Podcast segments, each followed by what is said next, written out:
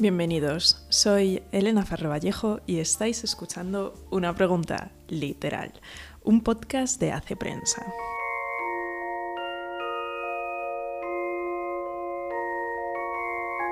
Did you ever make anything happen?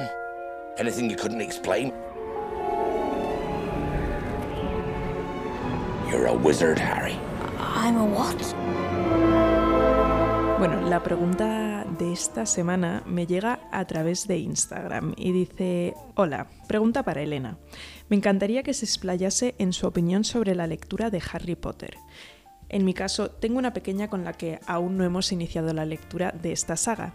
Y digo hemos pues solemos leer libros juntas en voz alta. Estoy deseando coger estos libros, aunque con la calma de iniciar en el momento y edad adecuados. En su clase primero de primaria, muchos compañeros han visto ya las películas. Yo creo que podemos disfrutar de otros mundos aún, aunque me tengo que frenar para no meterle mano a la saga. Otro día hablamos de cuando el tiempo lector del adulto son las lecturas conjuntas con los hijos. Muchas gracias y un abrazo. Bueno, primero, antes que nada, gracias a ti por la pregunta. Y voy a ver cómo consigo hablar hoy sobre la saga de Harry Potter sin que este capítulo se convierta en una serie de exclamaciones y exaltaciones fanáticas. Veremos qué tal se me da el asunto y qué tal sale. Pero bien, empezamos.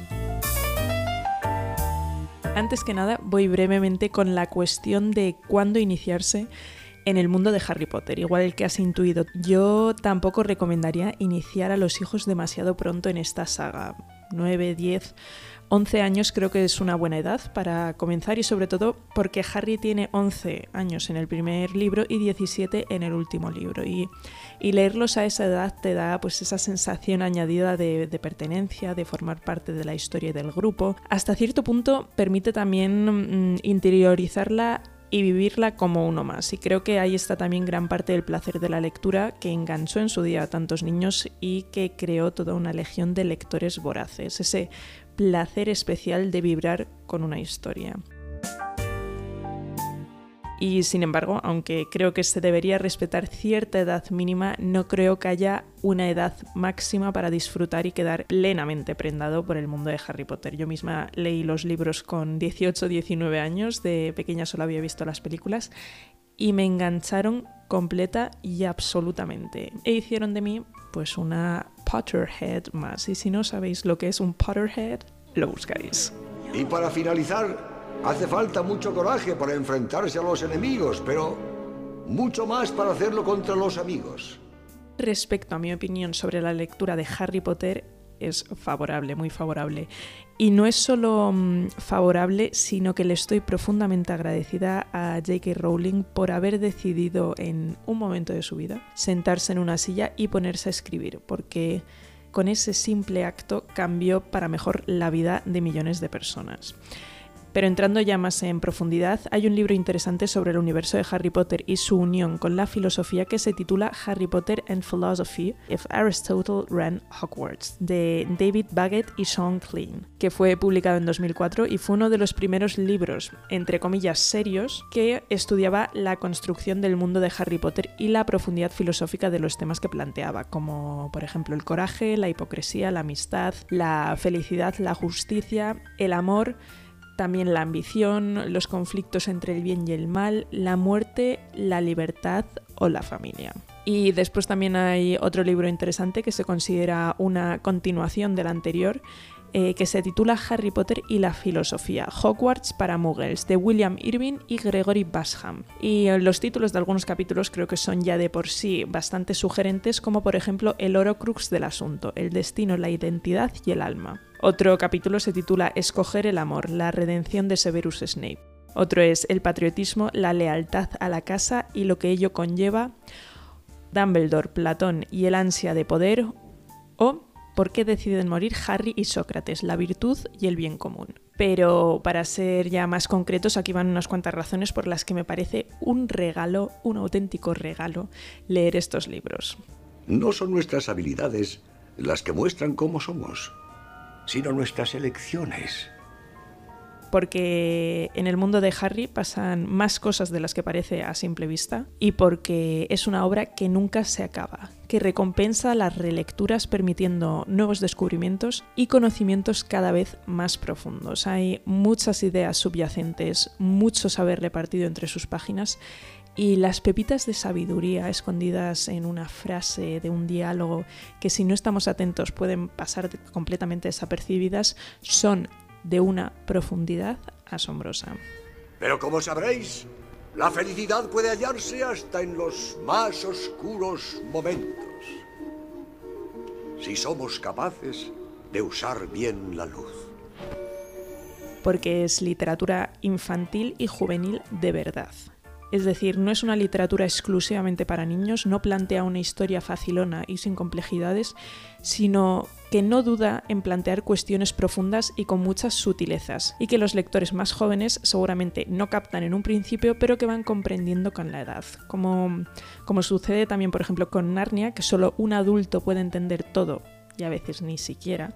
El mundo de Harry Potter presenta muchas y distintas capas de complejidad y conforme se va madurando, pues se consigue llegar hasta ese núcleo escondido. Por eso es una lectura absolutamente recomendable también para, para adultos. Trabajar duro es importante, pero hay algo que importa incluso más. Creer en ti mismo. ¡Lo has conseguido! Pensando de este modo, todo gran mago en la historia ha comenzado siendo lo que nosotros somos ahora. Un alumno. Si ellos pudieron, ¿por qué no nosotros? El mundo que construye Rowling es un prodigio. Hace falta una imaginación descomunal para crear el universo en el que se desarrolla esta historia, que es completamente mágico y al mismo tiempo completamente cotidiano y creíble. Las descripciones detalladas, los nombres extravagantes, es, es algo increíble. Las palabras son, en mi nota humilde opinión, nuestra más inagotable fuente de magia, capaces de infligir daño y de remediarlo. Porque cada personaje está muy bien construido y desarrollado con tal detalle que cada uno de ellos es plenamente familiar al lector. También la cantidad de personajes secundarios que construye, se comenta que son más de 700, con gran detalle y de una forma tan memorable que, por ejemplo, pasados mm, a lo mejor cinco libros, te sigues acordando de ese personaje que apareció en el primero. porque el estilo en el que está escrito es casi adictivo, es natural, es ágil, eh, con grandes intrigas, con tramas enrevesadas, con, pulso aventurero y hace que no quiera soltar el libro. Y esto lo digo por experiencia porque una vez sin verlo ni quererlo, me vi a las 7 de la mañana con el libro aún en la mano. No conviene deleitarse en los sueños, Harry, y olvidarse de vivir. Porque el conflicto político que plantea, que es bastante más complejo en los libros que en las películas, nos pone frente a cómo nos comportaríamos nosotros, con cómo nos gustaría pensar que actuaríamos si estuviésemos en esa situación. Un líder poderoso que busca dividir a los magos según la pureza de su sangre, la resistencia del ejército de Dumbledore o la Orden del Fénix, la lucha por el bien sobre el mal, ¿dónde te posicionas? No eres mala persona. Eres una buena persona a quien le han sucedido cosas malas. ¿Lo entiendes?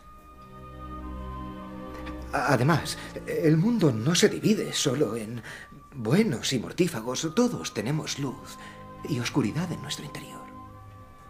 Lo que importa es qué parte elegimos potenciar. Eso es lo que realmente somos porque es una historia que acompaña en el crecimiento si se lee en el transcurso de varios años y más o menos acompasados a las edades de sus protagonistas, se percibe como cada sucesivo libro se va haciendo más y más profundo, más oscuro, con más matices, que el lector menos infantil y más maduro es capaz de captar. Los libros maduran contigo, te acompañan y eso es una experiencia preciosa, pero como ya he comentado también son libros para adultos y se puede hacer como yo y leerlos todos en semana y media, pero también ahí notas esa gradación intencionada, el ir entrando más y más y más profundamente en, en el misterio de este mundo propio. Es la calidad de las convicciones y no el número de seguidores lo que determina el éxito. ¿Quién dijo eso? Yo. Porque trata los temas centrales de la vida y porque es una historia preciosa sobre el amor, sobre la amistad, sobre la familia, sobre la generosidad, sobre la entrega, sobre la valentía y sobre la redención. Fue por tu madre. Ella se sacrificó por ti. Y ese tipo de actos deja una marca. No, no. Esa marca no es visible. Se encuentra debajo de la piel. ¿Y qué es? Amor, Harry. Amor. Y porque es un libro que crea legiones de lectores. Porque cada vez que una persona joven me dice que no le gusta leer, pienso que aún no le gusta leer porque no ha tenido en sus manos esta historia, esta gran historia. Y principalmente porque es un absoluto disfrute. Y como dijo Alan Rickman, el actor que interpretó a Severus Snape, cuando tenga 80 años y esté sentado en mi mecedora, estaré leyendo Harry Potter y mi familia me preguntará, después de todo este tiempo, y yo responderé, siempre. Después de todo este tiempo. Siempre.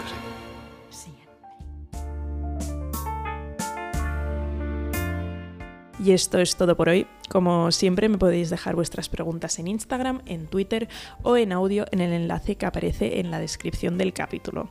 Nos escuchamos la semana que viene, pero hasta entonces, feliz lectura.